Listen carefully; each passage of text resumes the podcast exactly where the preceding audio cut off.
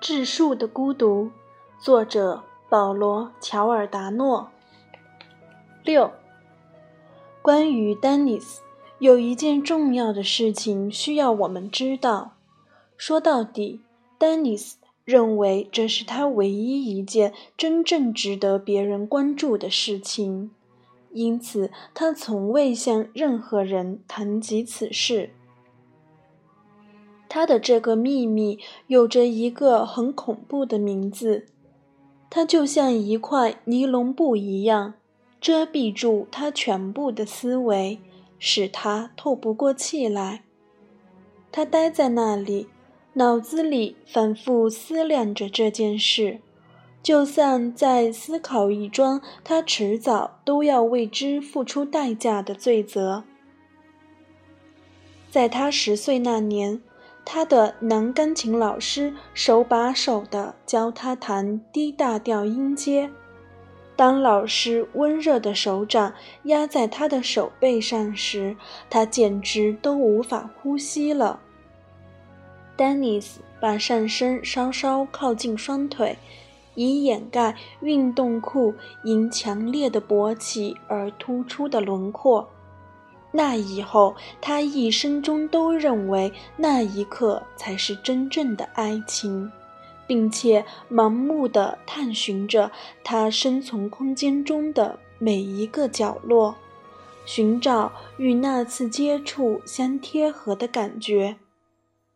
每当这些记忆占据他的头脑，以至于让他的脖子和手心出汗时，他都会把自己反锁在洗手间里，倒坐在马桶上，猛烈的手淫。那种快感只能持续一会儿，而且只能覆盖他性器官周围几厘米的范围。然而，一种罪恶感却从天而降。落在他身上，就好像在用脏水淋浴一样。这些脏水透入他的皮肤，隐藏在他的脏肺中，就像屋漏吞噬着老屋子的墙壁那样，让它慢慢的腐烂。生物课上，在设于地下室的实验室里，丹尼斯目不转睛地看着玛蒂亚切割一块牛肉。他要把白色的纤维组织与红色的分开。他很想摸一摸玛蒂亚的那双手。他想知道，与他爱慕的男生进行这样一次简单的接触，会不会让那个深植于他大脑中的欲望肿块像黄油一样溶解掉。他们俩坐得很近。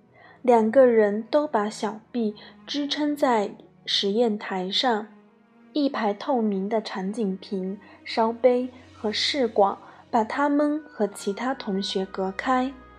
灯光在这排玻璃器皿上产生折射，使透过他们看到的东西完全变形。玛蒂亚聚精会神地做着实验。至少有十五分钟没有抬头了。他并不喜欢生物学，却仍以对待其他一切科目的严谨态度来进行这项实验。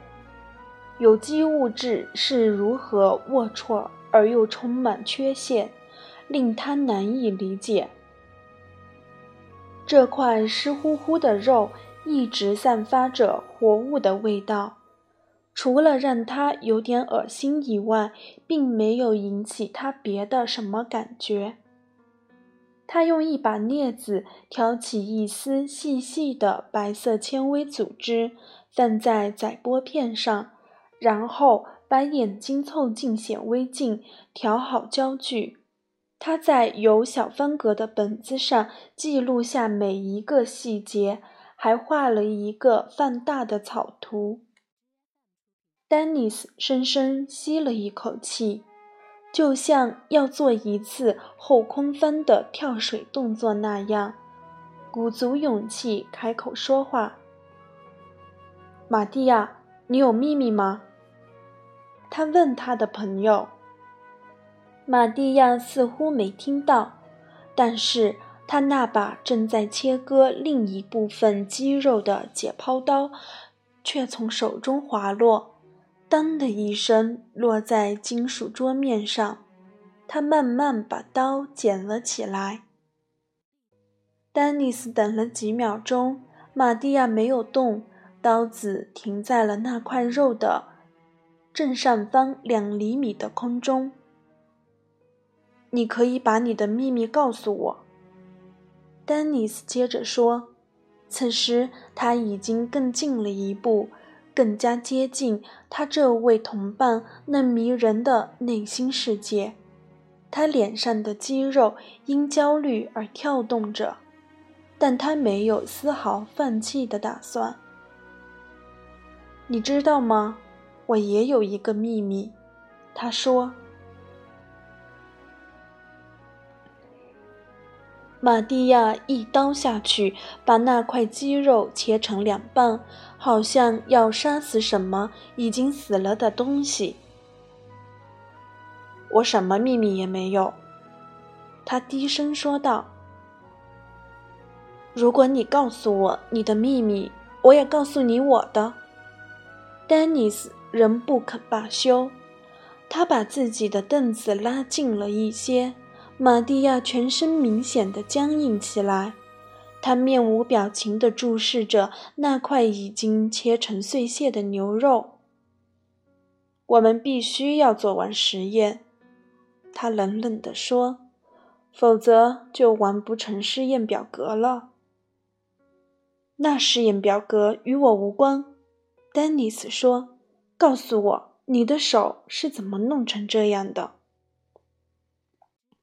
玛蒂亚做了三次深呼吸，空气中漂浮着极为细小的遗传分子，有一些飘进了他的鼻孔里。他觉得这些细小的颗粒化作一阵令人惬意的灼热感，沿着鼻中隔一直升到眉心。你真想知道我的手是怎么弄成这样的吗？他问道。同时把脸转向丹尼斯，但是眼睛却始终盯着对方身后那一排福尔马林罐，那里面盛着各种动物的胚胎和四肢。